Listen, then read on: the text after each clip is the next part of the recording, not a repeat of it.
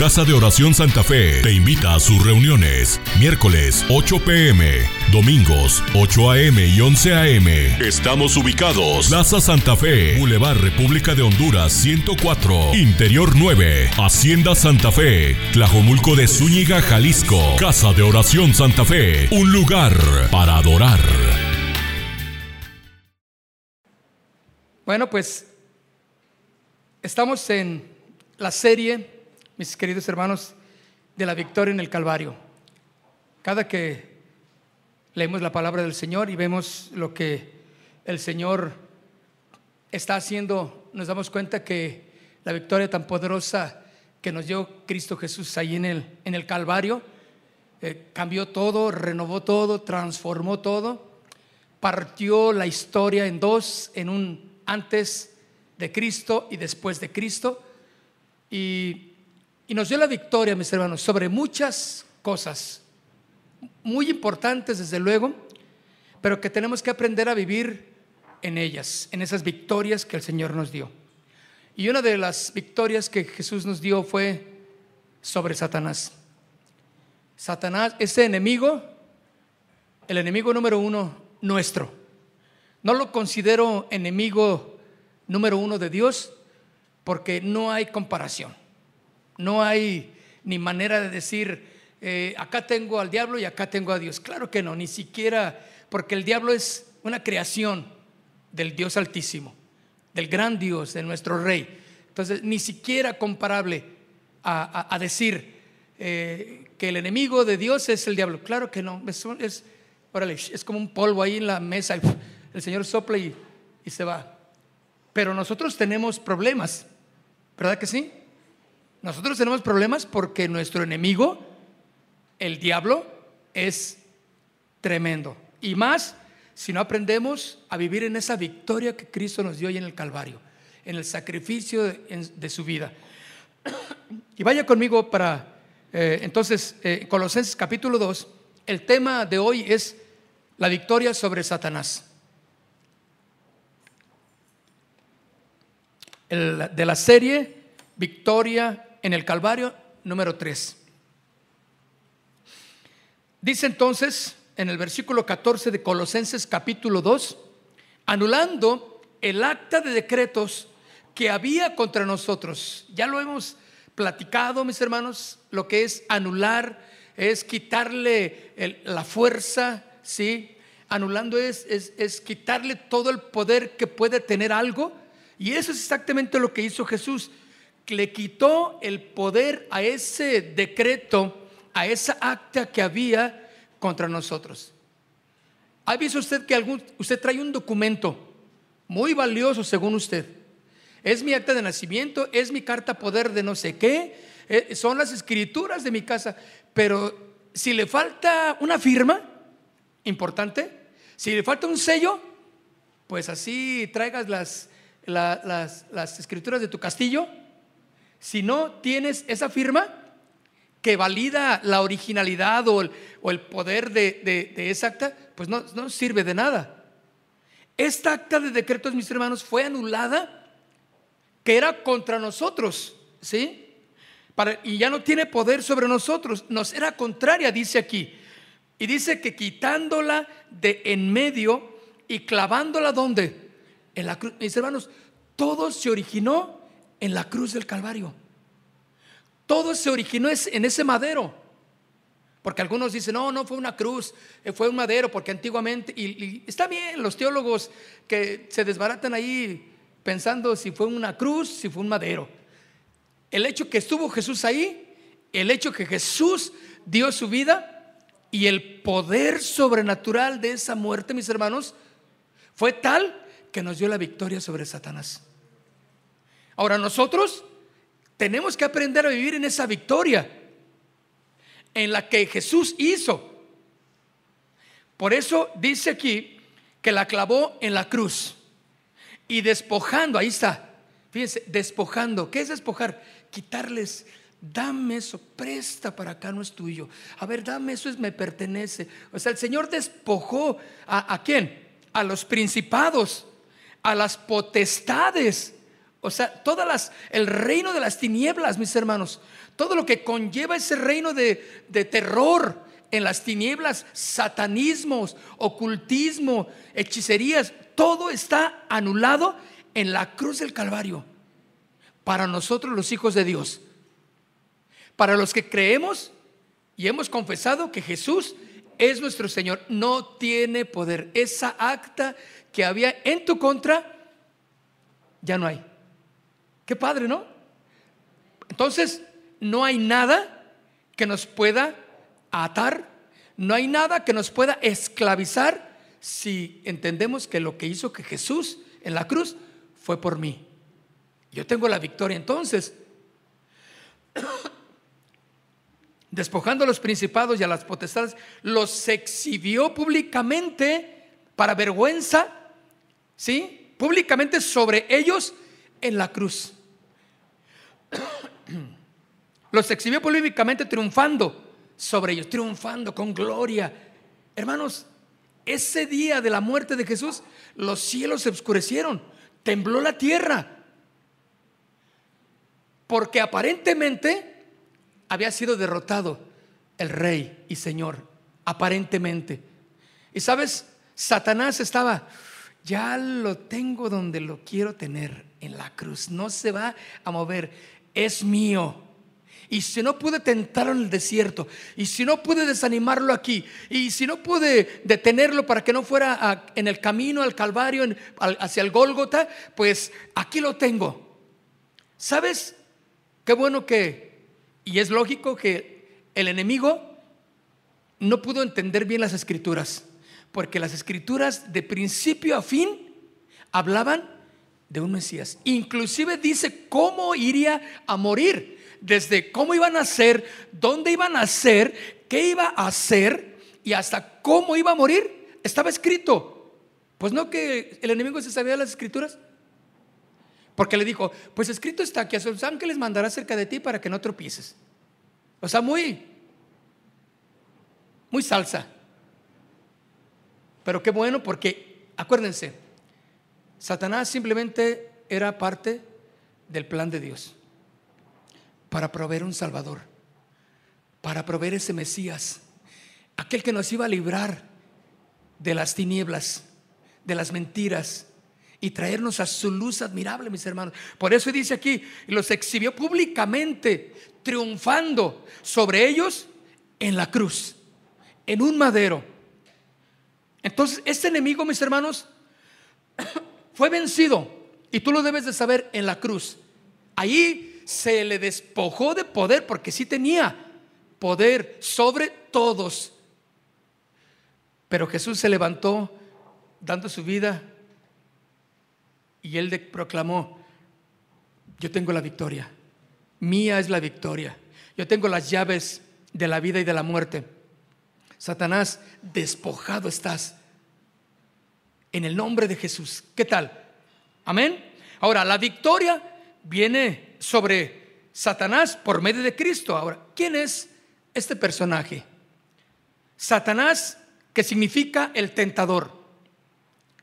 También se le llama diablo. ¿Lo han, escuchado que se le llama diablo? Diablo significa calumniador. Pero también se le llama Lucifer o Luzbel. Que es, que quiere decir portador de luz que quiere decir el que brilla. También significa hijo de la mañana. Así significa Luzbel o Lucifer. Y esta viene de dos palabras, luz, que significa exactamente la luz. Lucy es el nombre de, de la luz, pero también dice fer, que significa que porta. Entonces son dos palabras ahí. Lucifer es el portador de la luz. Ese es el adversario. Ahora, en esta vida cristiana, mis hermanos, tenemos una, una batalla, ya lo hemos comprobado. Tienes batalla contigo mismo, tienes una guerra con las personas que están a tu alrededor, con la familia, con eh, tantas, tantas cosas que hay a nuestro alrededor y con nosotros mismos hay una lucha. Pablo nos mencionaba que nosotros estamos en una lucha y que peleemos la buena batalla de la fe. Entonces, todos, querramos o no querramos, estamos metidos en esa lucha, en esa pelea, encarnizada, mis hermanos. Terrible, claro. Y es exactamente ahí donde tenemos que poner nuestra atención, porque somos llamados a ser buenos soldados del Señor Jesucristo y a militar, ¿sí? ¿Sí? Bajo la milicia del ejército de Dios. Ahora, la razón por la cual, mis hermanos, la vida cristiana es una guerra es porque tenemos un enemigo. Oye, qué terrible se levantó los terroristas Hamas sobre, sobre Israel. O sea, tan seguro estaba Israel que nadie le iba a poder entrar a los plomazos con ellos, porque bueno, estaba catalogado, no sé si como el primer ejército mundial o uno de los más eh, tremendos ejércitos, pero pues se descuidaron, ¿sí o no? Y eso que tenían su, ¿cómo le, ¿su qué? Su domo, su domo de acero le llaman, ¿no? Algo así, donde impenetrables, pues entraron, para no meternos en tantos problemas, entraron, el enemigo entró, mis hermanos. Así que, y esto, mis hermanos, nos habla, bueno, fue una feroz eh, lucha de, del de los terroristas jamás con, con bueno, con la gente, ¿no? Y no hablo de Palestina, estoy hablando de, una parte de, Palestina que eran los, los rebeldes jamás, ¿de acuerdo? Pues sé que hay eh, lado, lado también de gente y civiles en Palestina que sufren las consecuencias, ¿no? Y no está en nosotros meternos en política, simplemente la información clara es cómo los, los, los rebeldes llegaron de una manera sin misericordia, empezaron a matar a todo cuanto se moviera. Es terrible, ¿no? Esa es la manera en que el enemigo que tenemos de nuestra alma, de nuestro corazón, así se mueve. Sigilosamente, ni cuenta te das y él entra a tu casa, entra a tu vida, entra a tu negocio, entra a donde tú estás y en todo lo que tú haces y empieza a destruir sin misericordia. Y esa es la, la batalla, mis hermanos, a la cual hemos sido llamados. Este enemigo terrible busca destruirnos. Fíjate cómo, cómo es la, la, enajenación religiosa. Por ejemplo, los rebeldes no les importa que fuera niño, que fuera niñas, que fueran señorita, que fuera eh, una mamá, una abuelita, un tío, una no, les importaba. El simple hecho de, que no era del ejército era maldito, por eso. Entonces, la religión, la ideología de ellos es, si no estás con nosotros, eres maldito y por lo tanto mereces morir. Entonces, ¿cómo? No hay misericordia. No hay amor, claro. Era destruir. Por eso actuó de esa manera tan terrible los rebeldes. Y podemos ver las historias, los testimonios que hoy están saliendo a la luz de cómo, cómo fue el ataque tan sorpresivo, cómo fue que, ni chance tuvieron, o sea, se llevaron en las, llegaron a los hogares tocando y con, al frente iba los israelitas, algunos que habían capturado, pensando, la gente les abría pensando que, pues que eran parte de los suyos, les abrían y ahí entraban los rebeldes y mataban a todo cuanto cuanto estuviera allá adentro. O sea, sin misericordia. Este enemigo, ahora del que estoy hablando yo, se llama Satanás, Lucifer, el diablo, el tentador. Sí, y la Biblia nos advierte, mis hermanos. Primera de Pedro, capítulo 5, la Biblia nos advierte muy claro en el capítulo 5,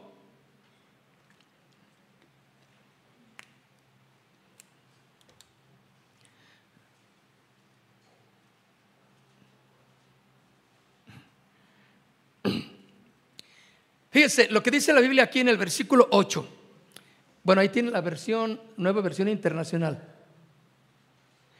Pero en la, bueno, la versión 60, está bien, dice, sed sobrios y velad.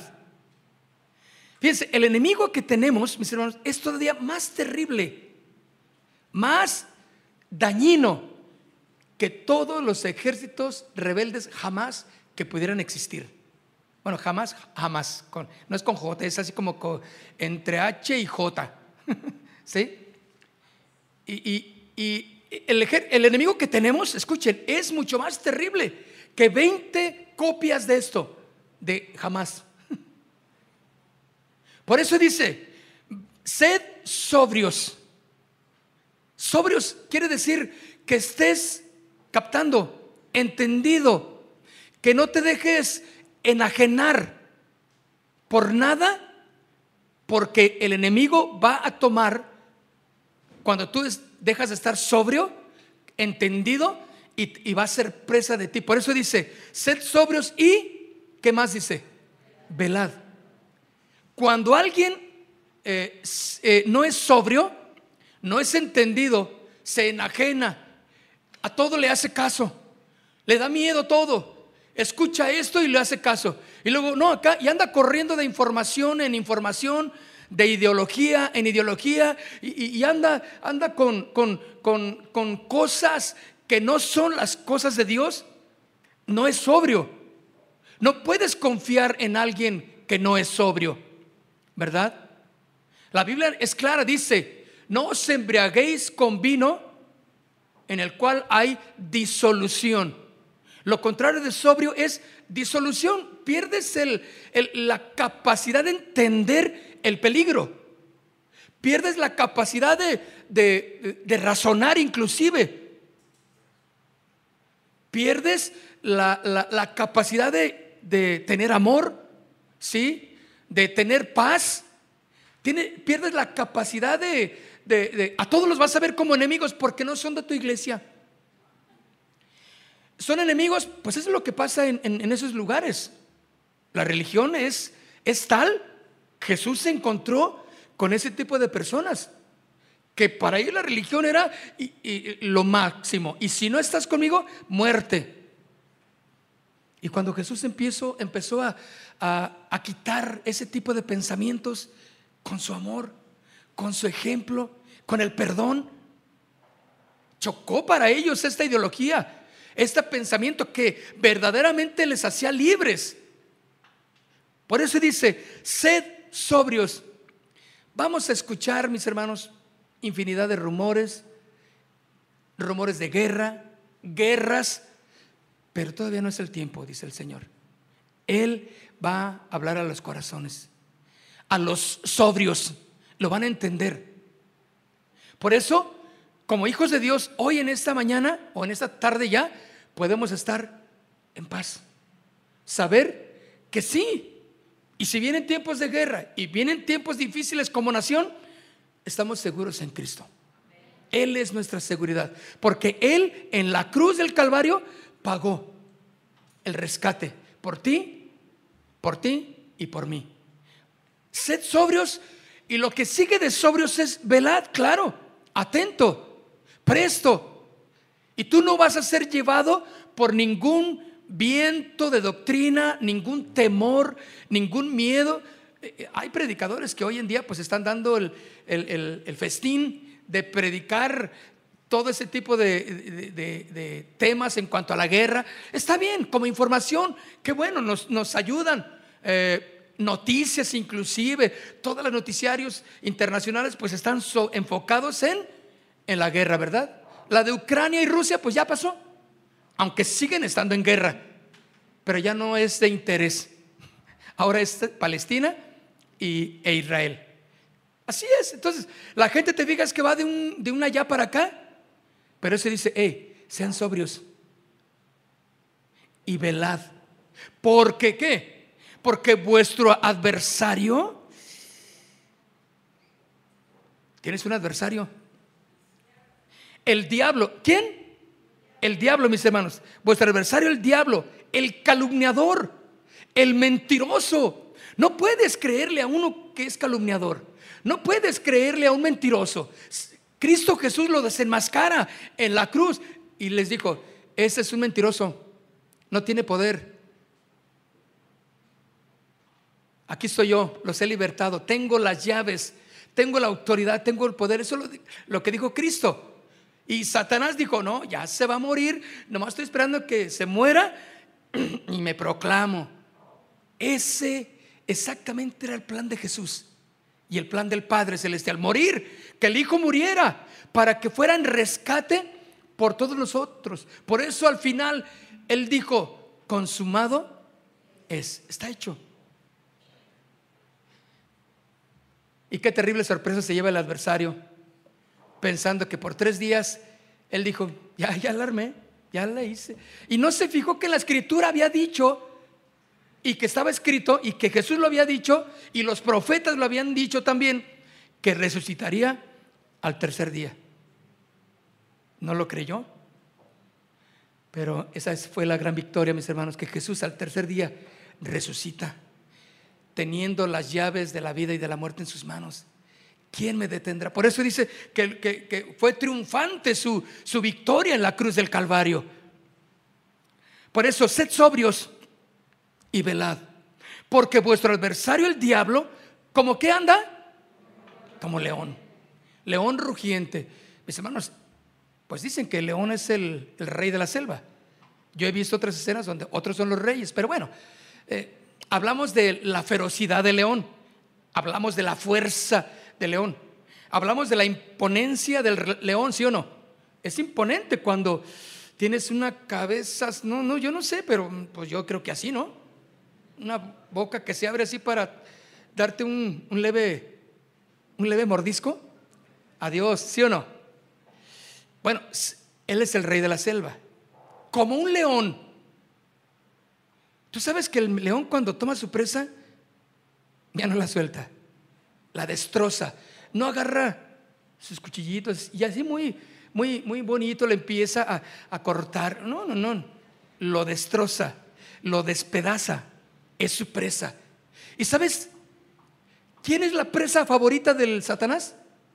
Tú, tú, tú y yo. Uy, por eso dice que anda buscando alrededor. ¿A quién? ¿A quién devorar? Ese es el adversario. Ese es nuestro enemigo. Fíjense, nuestro enemigo que está vencido. Lo puedes captar, está vencido. No tiene poder para los que están en Cristo Jesús. Para los que no le dan ni una oportunidad de levantarse. Ahora, no es necesario gritarlo, ni declararlo, ni proclamarlo, ni atarlo, ni nada. Él está vencido y punto. Así que si en la noche me apagaron la luz, ¿quién sabe quién fue? Yo digo, Señor, Gracias porque no me quise levantar. bien, Señor. Gracias porque tú lo tienes. Y que si se cae una taza y que yo no voy a ponerme a pensar, ¿quién fue?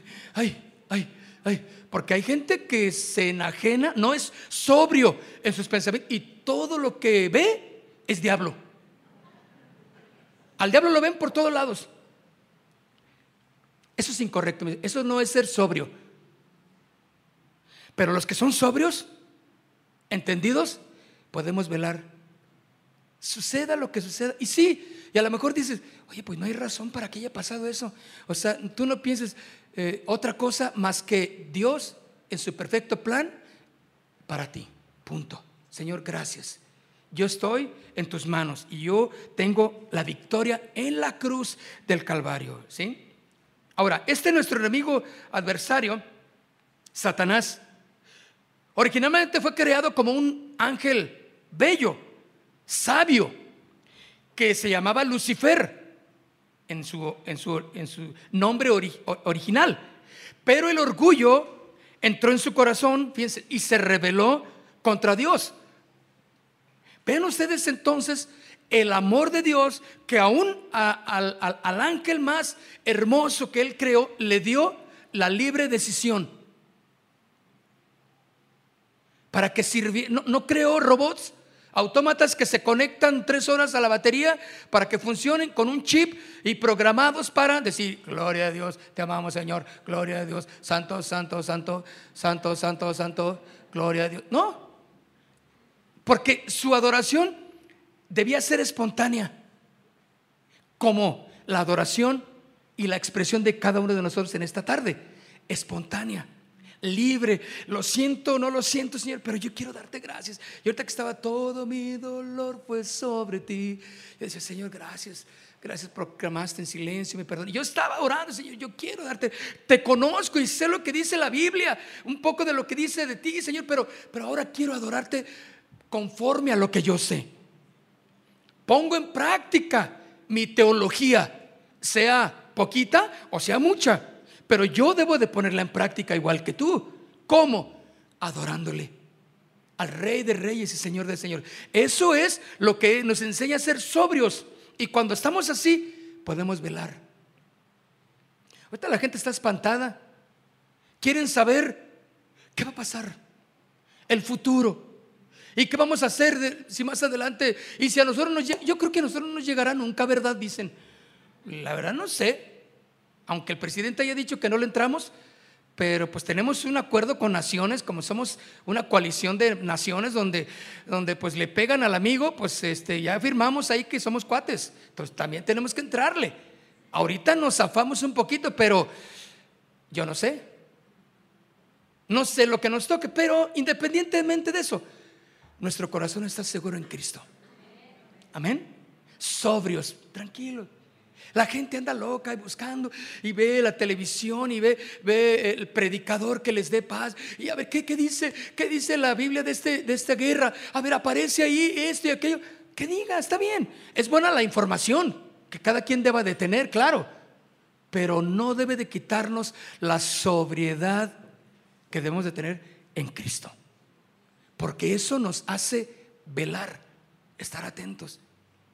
Porque uno que no es sobrio, anda con todos lados, no sabe qué hacer, no sabe ya ni a quién creerle y al rato, no, pues no, yo, yo mejor ya no voy a la iglesia. Se desanima porque no fue sobrio, no fue entendido en lo que está pasando y de quién verdaderamente es su enemigo. Ahora, este personaje creado por Dios como un ángel bello, sabio, llamado Lucifer, el orgullo entró en su corazón y se rebeló contra Dios.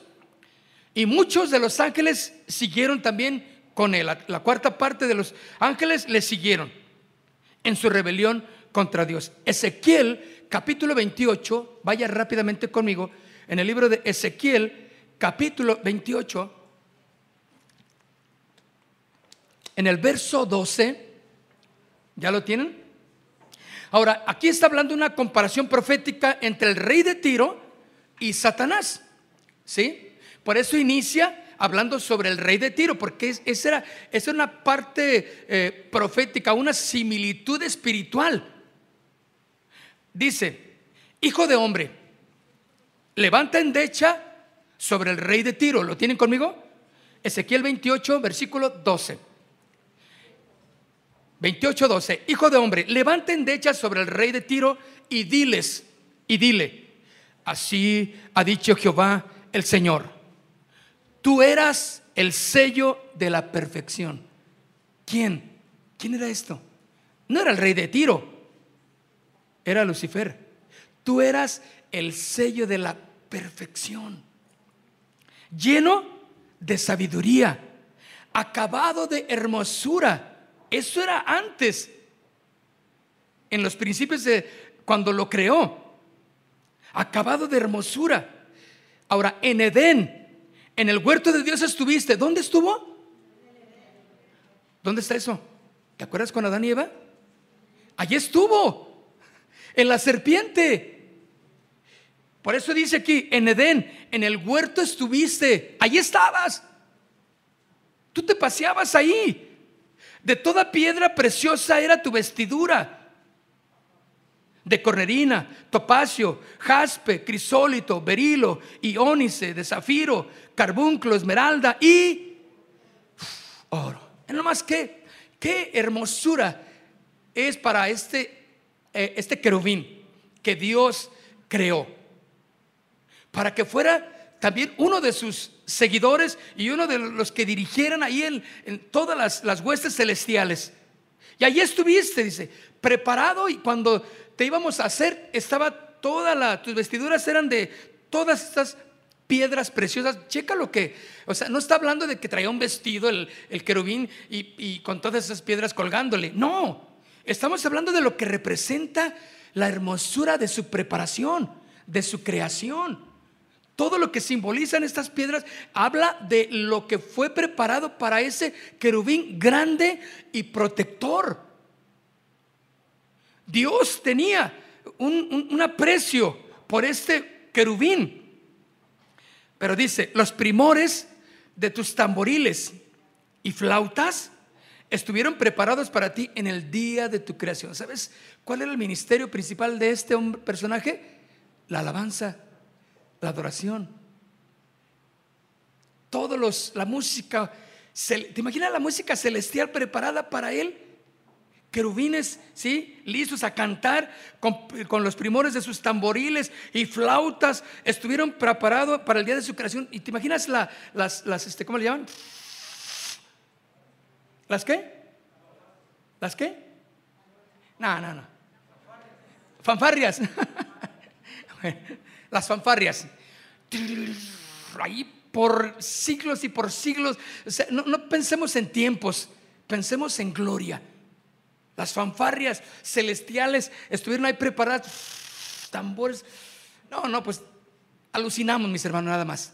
Debió de haber sido una cosa tremenda, preparados para el día de su creación. ¿Sí? Estuvieron preparados para el día de tu creación. Tú, querubín, grande, protector, yo te puse en el santo monte de Dios. Allí estuviste en medio de las piedras de fuego te paseabas. Eso habla de la adoración, habla de la oración de los santos. Él recibía toda la oración de los, era el administrador de Dios, ¿sí? Y llevaba, aquí te traen eso, Señor, toda la alabanza, toda la gloria, todo el honor para ti, Señor. El ángel, con su libre decisión, le llevaba toda la alabanza, la adoración, el registro, toda la gloria, la oración de los santos, el clamor de los pueblos. Ahí estaba el, el, querubín llevándosela al Señor con la libre decisión que él tenía. Por eso dice que te paseabas en medio del, del fuego, te paseabas, dice, de las piedras de fuego. Perfecto eras en todos tus caminos hasta el día que fuiste creado hasta que se halló en ti maldad. Empezó a desvariar. ¿Sí? Ya no tuvo ese, ese, ese corazón para adorar a Dios. Ya no fue sobrio. Se dejó llevar. Dijo, ¿cómo? Pues yo también puedo. ¿No es el pensamiento de la gente hoy en día que no cree y no quiere creer en Dios? No, no, no, no, no. Yo no necesito a tu Dios. Yo puedo solo. A mí no tienen que decir ni levanten sus manos, ni canten, ni, ni voy, ni de, uy, menos dar dinero. No, no, no, a mí no me tienen que yo puedo solo, yo puedo, yo no necesito ni de iglesias ni de Dios. No son sobrios en su forma de pensar. Por lo tanto, son presa de todo viento de doctrina. Ahorita creen eso, al rato ya andan ahí este, adorando a Buda, al rato ya andan aquí adorando lo que se les ponga enfrente, porque ahí desvarían en su, en su conocimiento. Entonces dice aquí, perfecto eres en todos tus caminos desde el día que fuiste creado hasta que se halló en ti maldad. A causa de la multitud de tus contrataciones, fuiste lleno de iniquidad. A causa de tus contrataciones. Mis hermanos, todo esto tiene mucho que ver con lo que hoy día eh, en las iglesias se maneja, a causa de tus contrataciones, negociando con las cosas de Dios, haciendo negocios con el Evangelio. Mensajes que van encaminados en la iglesia a sacarle todo el dinero posible a la congregación tenerlo todo yo, todo el poder es del dirigente y la iglesia no tienen que decir nada, sométanse, porque si hablan, dicen, están en rebeldía. Hoy hay una condenación, no hay sobriedad en el mensaje, no hay sobriedad mucho menos en la gente al escuchar los mensajes, ¿sí? Por lo tanto, no pueden velar, no pueden mantenerse alertas, son presas de cualquiera que les hable, de cualquiera que les diga, algo que aparentemente sea bonito o que les llene el ojo, pero no es en muchas ocasiones la palabra de Dios. Entonces, por la multitud de tus contrataciones, fuiste lleno de iniquidad y pecaste. ¿Están conmigo? Por lo que yo te eché del monte de Dios y te arrojé de entre las piedras de fuego, del fuego, oh querubín, protector, se enalteció tu corazón. ¿A causa de qué? De tu hermosura. Hermanos, necesitamos aprender a guardar nuestro corazón y depender plenamente de lo que Cristo hizo en la cruz. Jamás dependas de ti, de tus fuerzas, de tu capacidad. Sí, Dios te ha dado un nivel de entendimiento, claro, capacidad intelectual, claro que sí. Pero no dependas de que eso te va a hacer grande, de que con ello vas a salir y conquistar tu futuro. Confía en el Señor. Confía en Él, porque Él tiene mejores planes que los que tú tienes. Dice, yo pues saqué fuego de delante de, medio de ti, el cual te consumió. Dice, y te puse en ceniza sobre la tierra a los ojos de todos los que te miran. Todos los que te conocieron de entre los pueblos se maravillarán sobre ti. Espanto serás y para siempre dejarás de ser. ¿Por qué? Porque ya estaba dicho y determinado por Dios lo que Cristo le iba a hacer desde Génesis capítulo 3 está hablando de la simiente de una virgen. Pero qué bueno que el enemigo no lo leyó y no lo entendió. Más bien no lo debe haber entendido. Ha de haber dicho, como muchos, ¿qué, qué quiere decir? Ay, no lo entiendo, dale vuelta. Pues el, enemigo le dio vuelta también y no entendió que Jesús estaba hablando en Génesis capítulo 3 del nacimiento del Mesías, que nacería de una mujer de una virgen. Y que él le dirá en la cabeza y ella, la serpiente, en el calcañar. Eso es lo que está hablando. Y sin embargo, mis hermanos, dice que espanto serás y para siempre dejarás de ser. Satanás no tiene poder entonces, está desenmascarado, mis hermanos. Satanás se llama entonces también el príncipe de la potestad del aire. Porque Él y sus ángeles, caídos, claro, habitan sobre la atmósfera de la tierra. Aunque no los podemos ver desde luego, Satanás y sus ángeles caídos son los verdaderos enemigos de los cristianos. Escuchen, no son los enemigos de Dios, porque Cristo los venció en la cruz. Él no tiene enemigos, Él es Dios. Está por sobre todos, muy, arriba, mis hermanos. Ni comparado con, con enemigo de Dios, claro que no, pero son nuestros enemigos. Nosotros sí, porque necesitamos vivir bajo la protección de reconocer que Jesús en la cruz derrotó al enemigo, a Satanás. Él no tiene poder sobre los hijos de Dios. Entonces vemos que Satanás y sus ángeles como llamados como el príncipe de la potestad del aire, según Efesios capítulo 6, vaya conmigo, Efesios capítulo 6, versículo 12.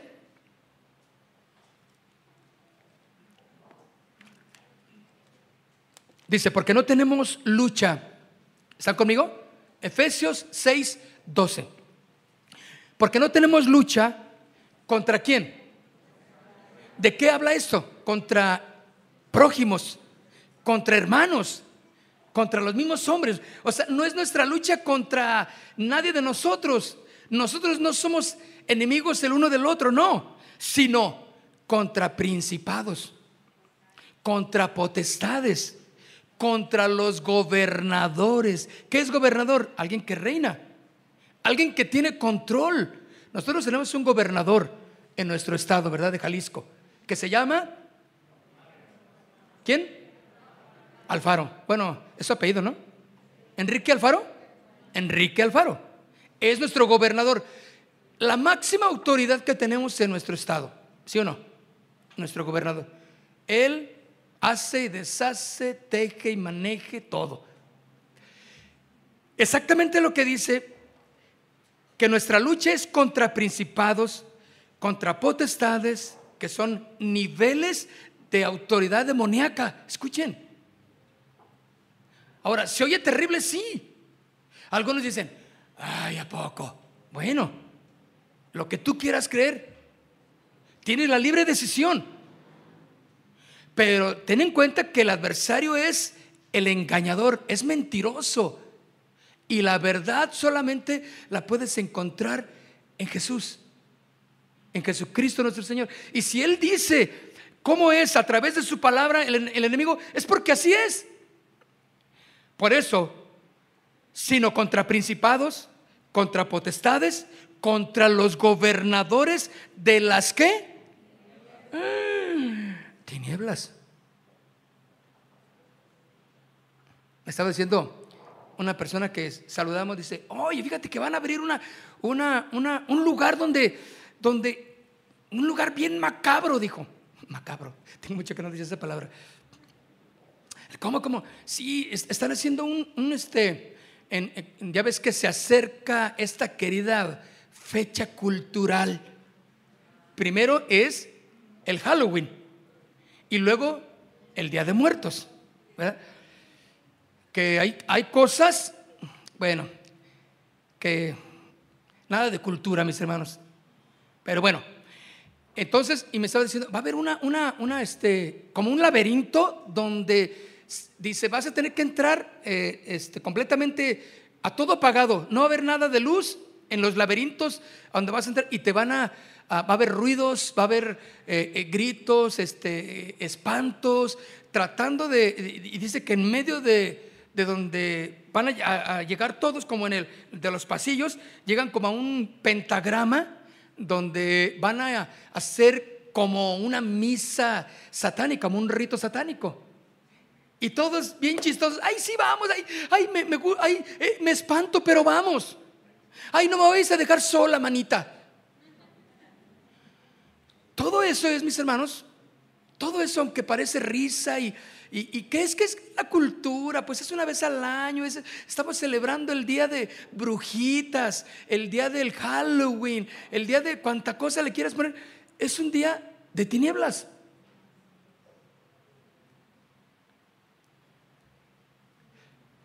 ¿Sabes que creo que dicen que ahora en esta guerra que hubo, el último día debería de haber sido para Israel un día de acción de gracias? Creo que era el Yom Kippur, el último día. Y se dedicaron, la gran mayoría, aunque era, que el pueblo de Dios, bueno, que es el pueblo de Dios, pues, pero hicieron cosas incorrectas. Y ese día fue la celebración que muchos miles de jóvenes se fueron a celebrar allá afuera en el desierto, a hacer su fiesta por la paz. ¿Cuál paz? Empezaron a hacer sus... Había de todo, mis hermanos, dicen ahí. Todo, sexo, drogas, eh, bailes satánicos, de todo, porque inclusive eh, hay un pastor que muestra, dice, de una manera donde había una imagen el pastor Sierra le llaman a él, y, él habló de eso, dice, mira, aquí hay una imagen, o sea, porque la cámara cuando la noticia lo dan, lo pasan de una manera muy rápida, yo lo vi también, más bien, vi el video, pero no vi la imagen.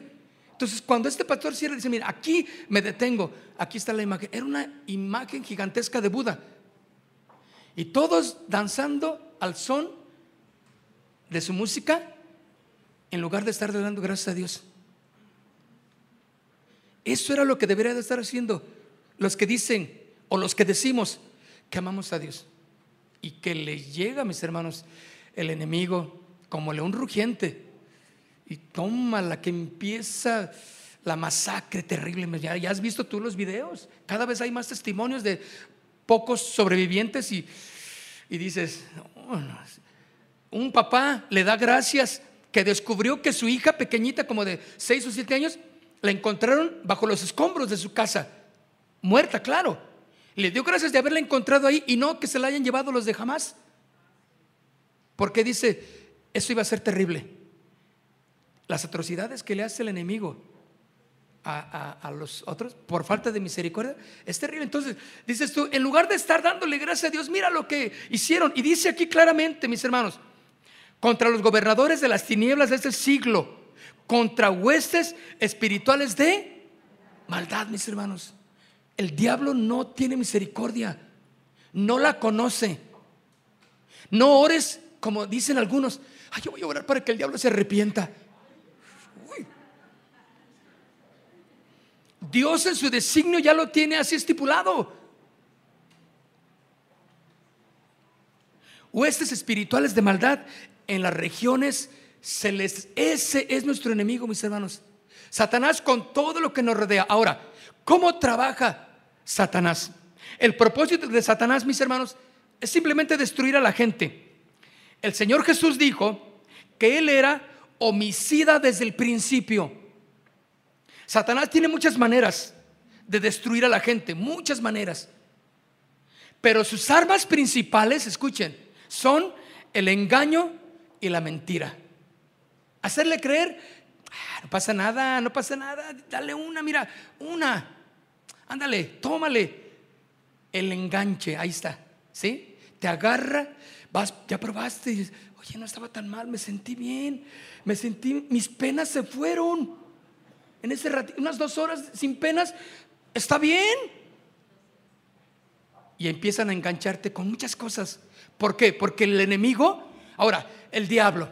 Algunos piensan que el diablo es una persona grandota con cuernos y de color rojo, ¿verdad?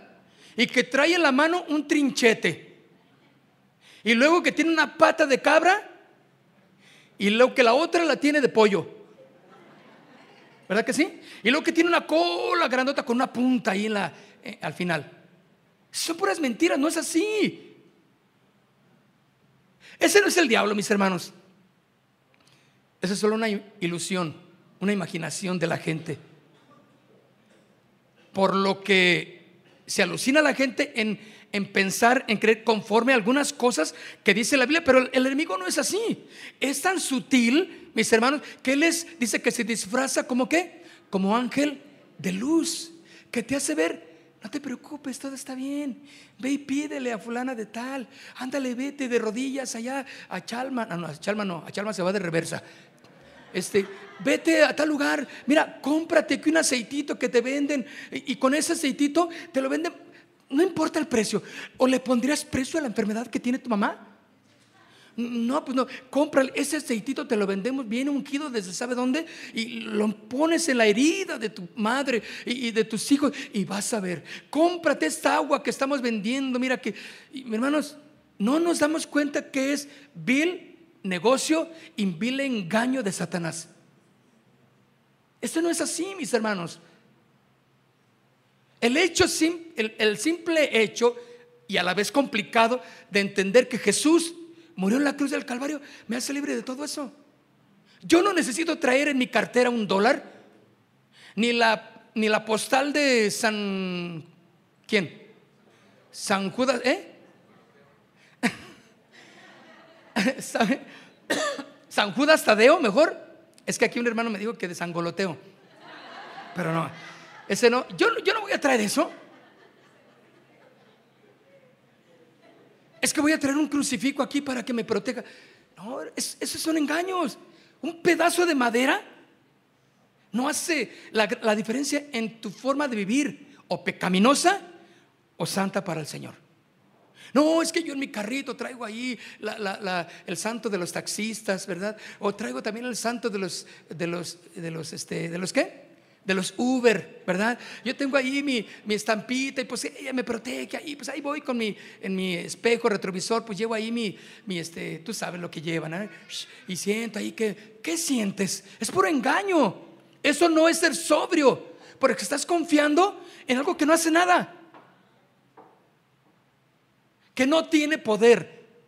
Y si quieres ponerle a tu carro una calcomanía ahí atrás de un pescadito, pues mejor si le pones una piraña, va a ser lo mismo. Porque el que va manejando es el problema. El corazón del que va manejando el auto es el problema. El carro no es más santo. Porque así que choca y lo mandas al corralón y ahí está arrumbado con su pescadito, ¿verdad?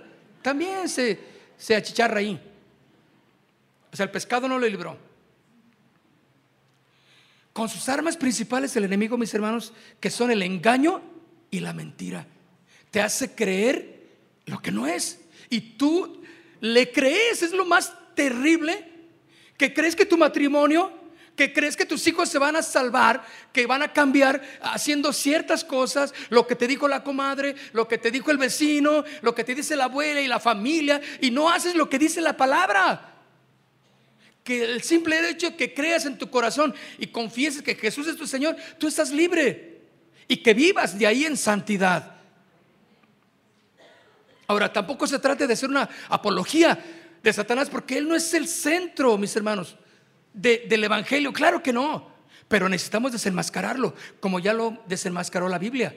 Que nosotros podamos entender que Él no tiene poder sobre los hijos de Dios. ¿Sabes? Ahora no vamos a hacer apología de ello, porque Él no es el centro de atención, sino es Jesucristo. ¿Y sabes? cómo abundan las iglesias, mis hermanos, donde todos los mensajes en sus iglesias, todos los domingos son que el diablo te trae, que el diablo ya está y que, y que el diablo, que el enemigo, que Satanás y que, y que ya te trae y que tú estás así por tus, porque Satanás te trae y que necesitas liberación. Pasa, y, hermano, todas las reuniones te liberan. Sales y se te mete. Llegas a la iglesia y te lo sacan otra vez. Díganme si no es, ¿verdad que da risa? Pero no se manejan las iglesias sí. El vómito santo y que aquí, miren, miren, vean cómo aquí están los demonios. O sea, puro alucine. Eso no, nos está hablando de una, una, una sobriedad. Entonces, ah, pero yo tengo la receta. Ah, míralo. Deja aquí unos, unos billetitos y yo voy a orar por ti. Dígame si no son las tranzas por no ser sobrios, porque no velamos nos dejamos llevar por las mentiras de la gente. Satanás es el padre del engaño y de la mentira. Hermanos, no necesitamos cazafantasmas en la iglesia. Grupos de hermanos que digan, a ver, estos tres son exorcistas. Hermanos, exorcistas, vengan. Cazafantasmas, vengan. Aquí hay un hermano que se está convulsionando. Hermanos, Satanás está vencido, no le hagan caso. Él trata de robarse la atención. No le hagan caso. Él está vencido. No por nosotros. Jesús lo venció en la cruz del Calvario. Y eso le rechoca que le digan. Hermano, ¿a poco no has tenido endemoniados en tu iglesia? Pues no, la verdad no. Me imagino que los que ya no vienen es porque se sintieron ofendidos, ya no quieren ir a la iglesia porque les hablaron, ¿sabe qué forma? Y no les gustó, se fueron. Yo creo que esos son los que han de estar endemoniados. O sea, me imagino, ¿no? Porque no creo que el demonio aguante estar en una iglesia o en un lugar donde se predica a Jesucristo como el Rey y el Señor. Pues yo he visto que a gente siente incómoda y, y de alguna manera u otra se van o no. ¿Están de acuerdo? Ah, pero no, no, no, no, es que y, todas las reuniones están endemoniados aquí. Déjenlo, están endemoniados ahorita los tres cazafantasmas al ataque. Y ahí van los hermanos y se le echan encima y, sal fuera en el nombre de Jesús. Y sal fuera y una, dos, tres, dime tu nombre. Y ahora me dices tu nombre, pues yo me llamo refugio, pero me dicen cuquita. No. Usted no, el que está allá adentro, ¿cómo se llama? Miren, es que estoy hablando así, pero es que son cosas que hemos visto, mis hermanos de verdad, las iglesias son cosas serias, ¿o no? ¿Cuántos pueden decir, sí, sí es cierto? Son cosas serias. Hermanos, Satanás no es el centro. Hoy lo enseño nada más. Le aseguro que el próximo domingo, los siguientes días, vamos a hablar de otros temas concernientes a la victoria de Jesús en la cruz del Calvario. Pero el, el enemigo no es el centro, simplemente tenemos que ser entendidos ¿sí? Velando por las cosas que el enemigo quiere tomar ventaja de nosotros. Yo me acuerdo en, una iglesia que había un grupo de cazafantasmas y los llamaban y le decían, hermano, quiero que vaya a orar a mi casa. porque ahí están sucediendo cosas bien raras. Y, como que no, pues no, sé, hermano, pero yo siento como que una presencia, decía eh, pues el hermanito inocente, ¿verdad? Que estaba caminando apenas con el Señor. Y ahí van los cazafantasmas, órale, acá, bien tremendos, con su Biblia bajo el hombro. Y, llegaban a la casa y, veían un perico ahí que compró la hermanita en Tonalá. Y un perico bonito de colores. Y dicen, ahí está el diablo, ahí está el diablo. En el nombre de Jesús. Y se colgaban del perico de Tonalá y lo tumbaban y en el nombre, y lo, lo derribaban a la, basura. Y luego veían una mesa con, con de esas mesas que tienen madera, digo, que tiene la madera así al eh, donde se ven los ojitos, ¿cómo le llamarán? Pues se ve la madera, ¿no? La beta, la beta. Y, no me lo creas, pero decían, mira, ahí está el diablo, ahí está el diablo. Esos ojos son los que nos está viendo el diablo. Y desbarataban la madera, la mesa, le ponen una recia a la mesa y la tiraban. Porque ellos, no, no hay gente que ve diablos en todos lados. Y cuando los congregantes vienen a la iglesia, no, pues el pastor está, este tiene diablos, ven, necesito liberarte. No, pastor, yo me siento bien. No, no, mira, ahí está. Tienes diablos, ven acá, íncate y déjame orar por ti. Y claro, toda la gente está alucinada, enajenada con el diablo. ¿Conocen más del diablo que de Jesús? Así es. Todas sus predicaciones son exorcismos, vómito santo y todo lo que conlleva todos los aceleres por no confiar en la, en la sensatez de la palabra del Señor. Ahora no vamos a hacer apología de ello, pero dice Juan capítulo 8, vaya conmigo.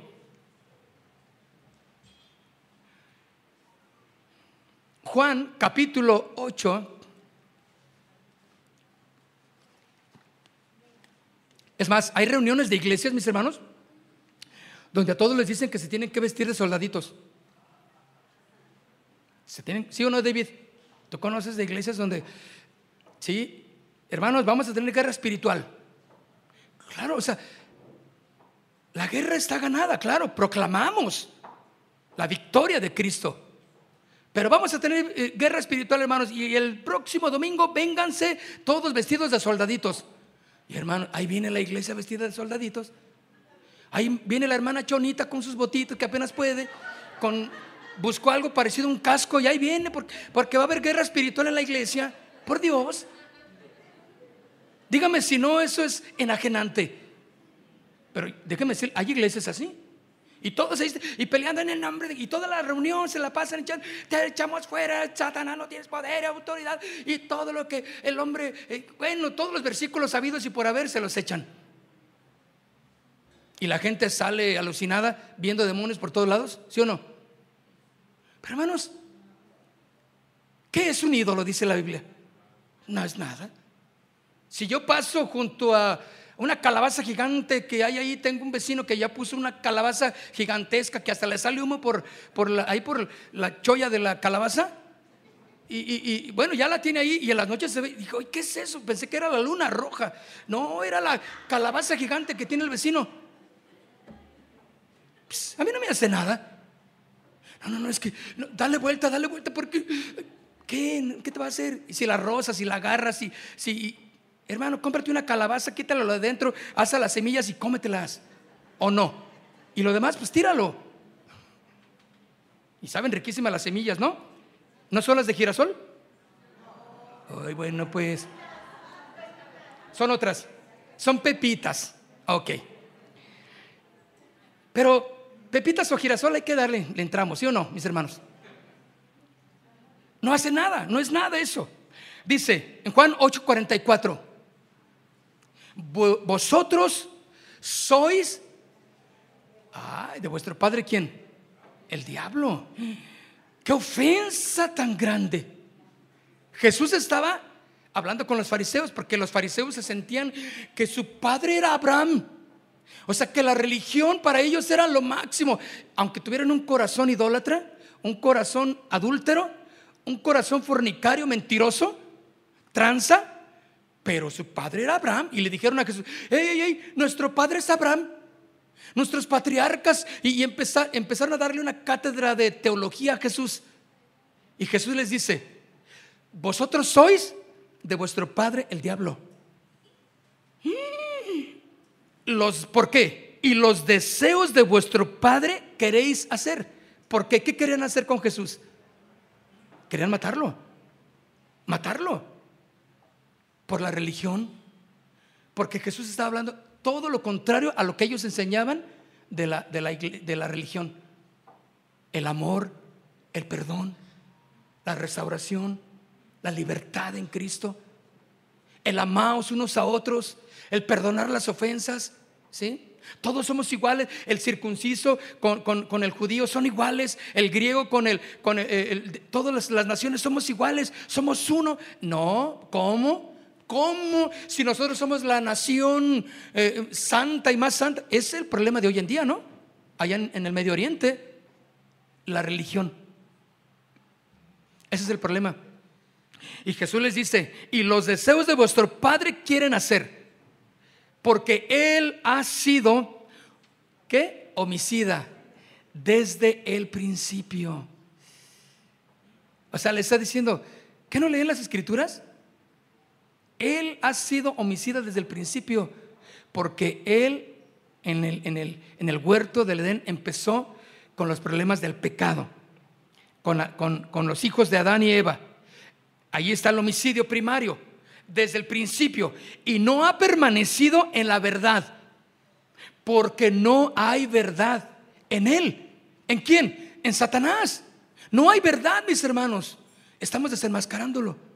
No puedes creer, ¿sí? En lo que no sea y que venga de Jesucristo y que sea de una noble causa, que sea para bendecir. Todo aquello que tú hagas, todo aquello que tú recibas, si va encaminado a exaltar a Jesucristo como el Señor único Rey de gloria, el Dios del universo, es bienvenido. Pero si hay que compartir el, milagrito, lo que pasó con, oh, es que yo también le, le oré a mi santito, pues también es que mira, tengo, y, estás entre la oración a tu santito y la oración a, Cristo Jesús, y tienes ahí la veladora para eh, darle ahí la oración a, tu santito, y, y también tienes la Biblia inclusive, como lo usan los hechiceros, los brujos y todos ellos, debes tener cuidado, es una mezcla de esoterismo. Todo eso es mentira y no proviene del Padre. Porque no hay verdad en ello. Es mentira. Porque cuando habla mentira, de lo suyo habla. Termino. Porque es mentiroso y padre de mentira. Ese es el adversario que tenemos. El padre de mentira. ¿Qué te dice Satanás en tu mente? ¿Qué te dice? Es cierto, eso de Dios ya pasó a la historia. Mira, pues sí, sí, también Yoleno lo dijo. También cuando el Titanic le dijeron que era inundible, que ni Dios lo podía hundir, y mira, y le empiezas, si quieres, a dar muchos ejemplos, y, tú refutas, y lo que dice la Biblia sobre todo, refutará lo que el adversario te dice, pero sé sobrio y vela, porque el diablo anda como león rugiente. Tú tienes que conocer las escrituras. Va a venir ese día de, de, de celebración halloweenesca y algunos, ay, pues, ay, ya compré mi calaverita, hermano. Ya compré ahí mi, mi, mi, este, ¿cómo les llaman a las calaveras ahora? Las Catrinas. Ya tengo ahí mi Catrina. Es que es cultural, hermano, es cultural. Mira, hay cosas que son muy buenas culturalmente, ¿sí? Tradiciones, pero hay otras que, que son diabólicas, satánicas, que lo único que han hecho es hundir a la gente en la, en la miseria, ¿sí o no? Díganme si no es rico el tradicional y cultural pozole. Ah, pues cómo no. Y luego si le pones ahí un pedacito de trompita, que ahí ves la trompita del porqui, que dices, ay, sí, y, este, no, a mí no me gusta eso, pero me gusta una patita ahí, que la patita te hace así, y, y es, esto es rico, ¿no? A algunos les, les, gusta mucho ese tipo de, a mí no, pero se rieron porque les gusta, El pozolito, los tamales, ¿qué tal? Uy, ay, ay, hermanos, cuando tienen con, cuando le pones crema y chile, una salsa y... ahorita saliendo, hermano, nos vamos a los tamales, ¿sí o no? Tradicionalmente y culturalmente, qué ricos son. El atole, ¿eh? El pozol, ¿han probado el pozol? Por allá lo venden allá en, en el sur, ¿no? Pozol, no pozole, pozol. ¿Eh? buñuelos.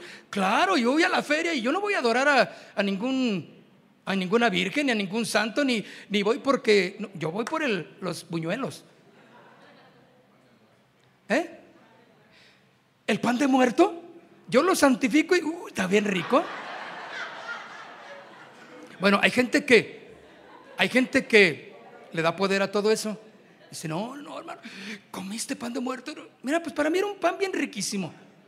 Me dijeron que era pan de muerto, pero pues yo, Señor, en tu nombre y órale. No, hermanos, riquísimo o no. Claro, dice la palabra del Señor, todo lo que te pongan a la mesa con acción de gracias se santifica y para adentro. Así dice la Biblia, porque no consiste en lo que entra, sino lo que sale. Eso es lo que contamina al hombre. ¿Qué tal? Satanás es el padre de la mentira y del engaño. No nos dejemos engañar, mis hermanos, porque Él es mentiroso y Él es el papá de la mentira. Cierra tus ojos. No queremos entrar en polémica, desde luego, con todo esto. Todo eso tiene que ser revelado en el corazón de cada quien, ¿verdad? Cada quien tiene que saber, eh, conforme a su conciencia, lo que es bueno, lo que es correcto e incorrecto también. No es cuestión de, de, de discutir, ¿verdad? Si esto es bueno, hablando de tradiciones, pero hay cosas que sí rayan en ocultismo, en brujerías, en hechicerías, hermanos. Y ahí es donde nosotros tenemos que tener mucho cuidado. No te dejes llevar, ¿sí? Por los pensamientos, el temor, la angustia. No te dejes llevar por lo que el enemigo use artimañas para poner en tu vida tropiezo. Sabes que Cristo Jesús venció a Satanás en la cruz del Calvario y le queda poco tiempo a Satanás. Por eso está redoblando esfuerzos para hacerte caer, para engañarte y decirte, ay, no vayas a la iglesia, hombre, no, esas iglesias todas son iguales, todos los pastores son iguales, los líderes son iguales. No, no, no, tú, eh, mira, vive tu vida y que al cabo, mira, todos los caminos llevan a Roma, dice el enemigo. Uh, te está metiendo el engaño, porque no todos los caminos llevan al Señor. Hay caminos que al hombre les parecen rectos, pero su final es perdición. No te creas de lo que Satanás a través de la sociedad, de amigos, de familias, te digan, cree lo que está estipulado en la palabra de Dios. Sé fiel hasta la muerte, dice la escritura. Sé fiel y ya iremos con la segunda parte el próximo domingo. Cierra tus ojos y si te pones de pie te lo agradecería. Y le dice, Señor, aquí estoy. Aquí estamos, Señor, honrando tu nombre. Queremos, Señor, ponernos delante de ti y reconocer que tú nos diste, Señor, en la cruz del Calvario la victoria. Y simplemente lo entendemos y sabemos, Señor, lo que tú hiciste en la cruz del Calvario. Nadie en nuestro mensaje, en nuestra forma de vivir, es más importante que tú. Y no vamos a darle importancia a nadie más más que a ti, Señor. Tú serás el que será glorificado, el que será exaltado. Por eso, ¿quién es como tú, Señor? Con todo tu poder y autoridad, Señor.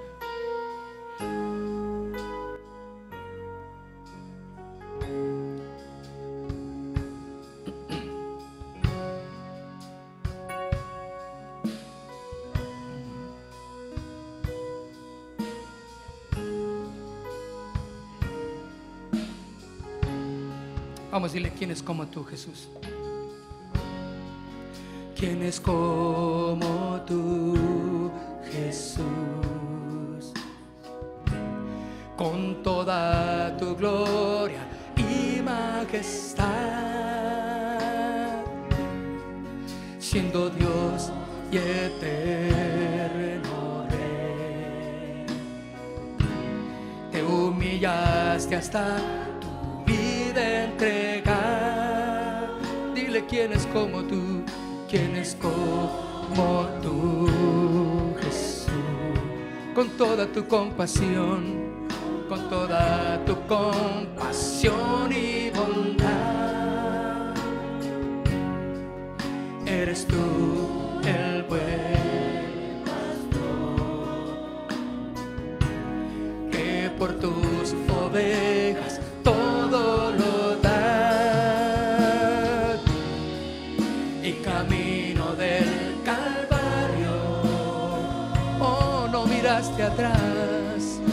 no miraste atrás, dando siempre gloria al Padre.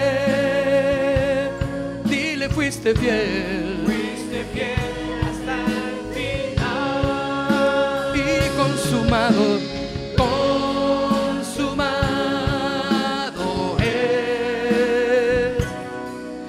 Proclamaste victoriosa, pues tu obra terminada fue. Consumado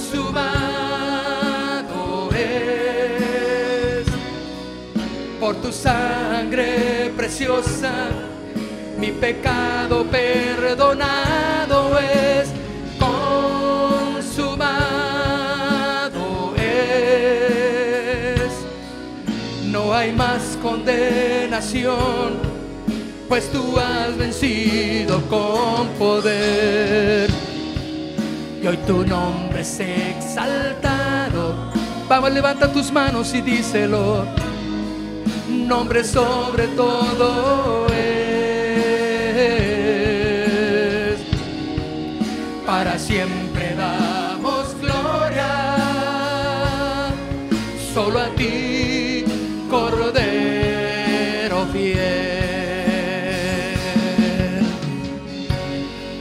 Vamos, levanta tus manos y deleítate adorándole al Padre por medio de Cristo Jesús. Y no hagas caso a lo que el engañador te pone en tu corazón. Esos pensamientos en tu mente, llévalos al Padre. Y el Padre con amor te mostrará lo que es correcto para ti y su verdad. ¿Quién es como tú, Jesús? ¿Quién es como tú, Jesús? Con toda tu gloria y majestad, siendo Dios y eterno Rey, te humillaste hasta tu vida entregar. ¿Quién es como tú? ¿Quién es como Con toda tu compasión, tu compasión y bondad. Eres tú el buen pastor que por sus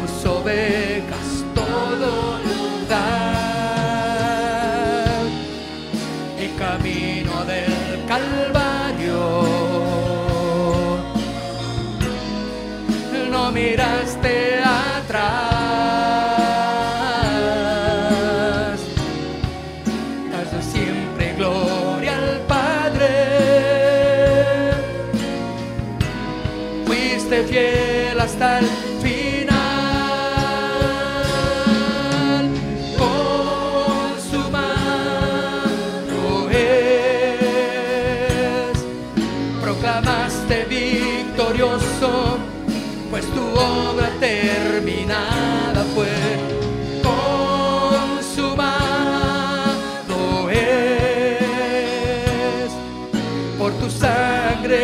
preciosa mi pecado perdonado es consumado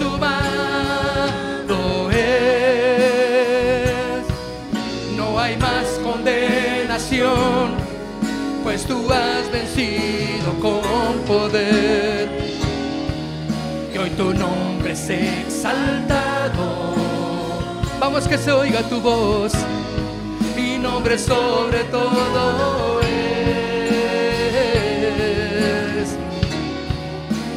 siempre damos gloria.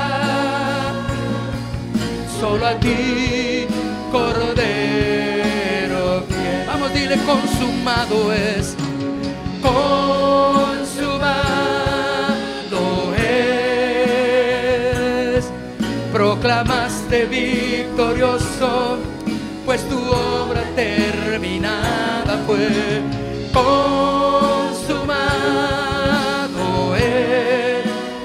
sangre, mi pecado perdonado es. Consumado es. No hay más condenación, pues tú has vencido con poder. Y hoy tu nombre es exaltado. Vamos, díselo a él. Nombre sobre todo él. Para siempre damos gloria. Solo a ti, Cordero fiel. Aleluya. Gracias, Cordero de Dios. Gracias, Jesucristo, que por la sangre del Cordero has perdonado nuestros pecados. Nunca fue por nosotros, fue por Jesucristo el Señor, que nos diste la libertad y la victoria sobre nuestro adversario. Resistid al diablo y él huirá de vosotros. Dale un aplauso fuerte al Señor. Consumado es. Aleluya.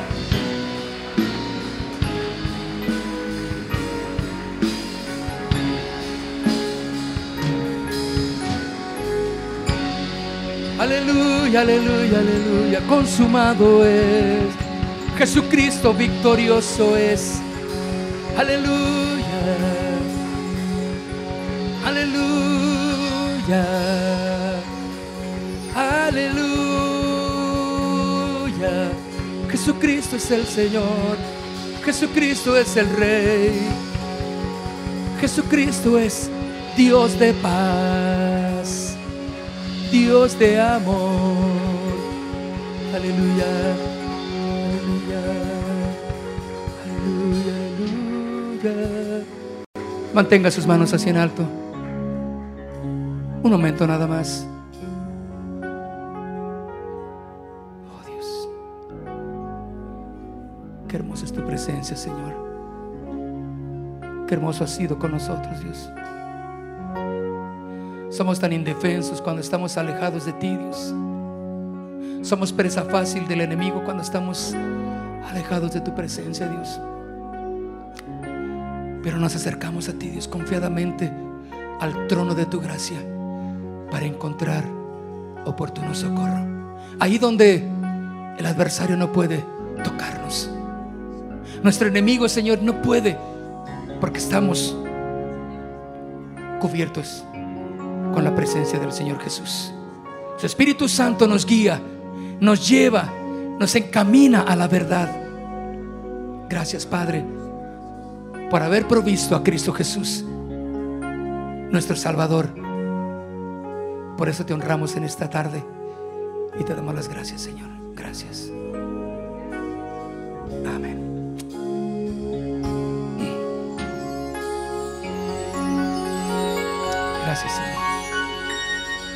Gracias, Señor. Gracias.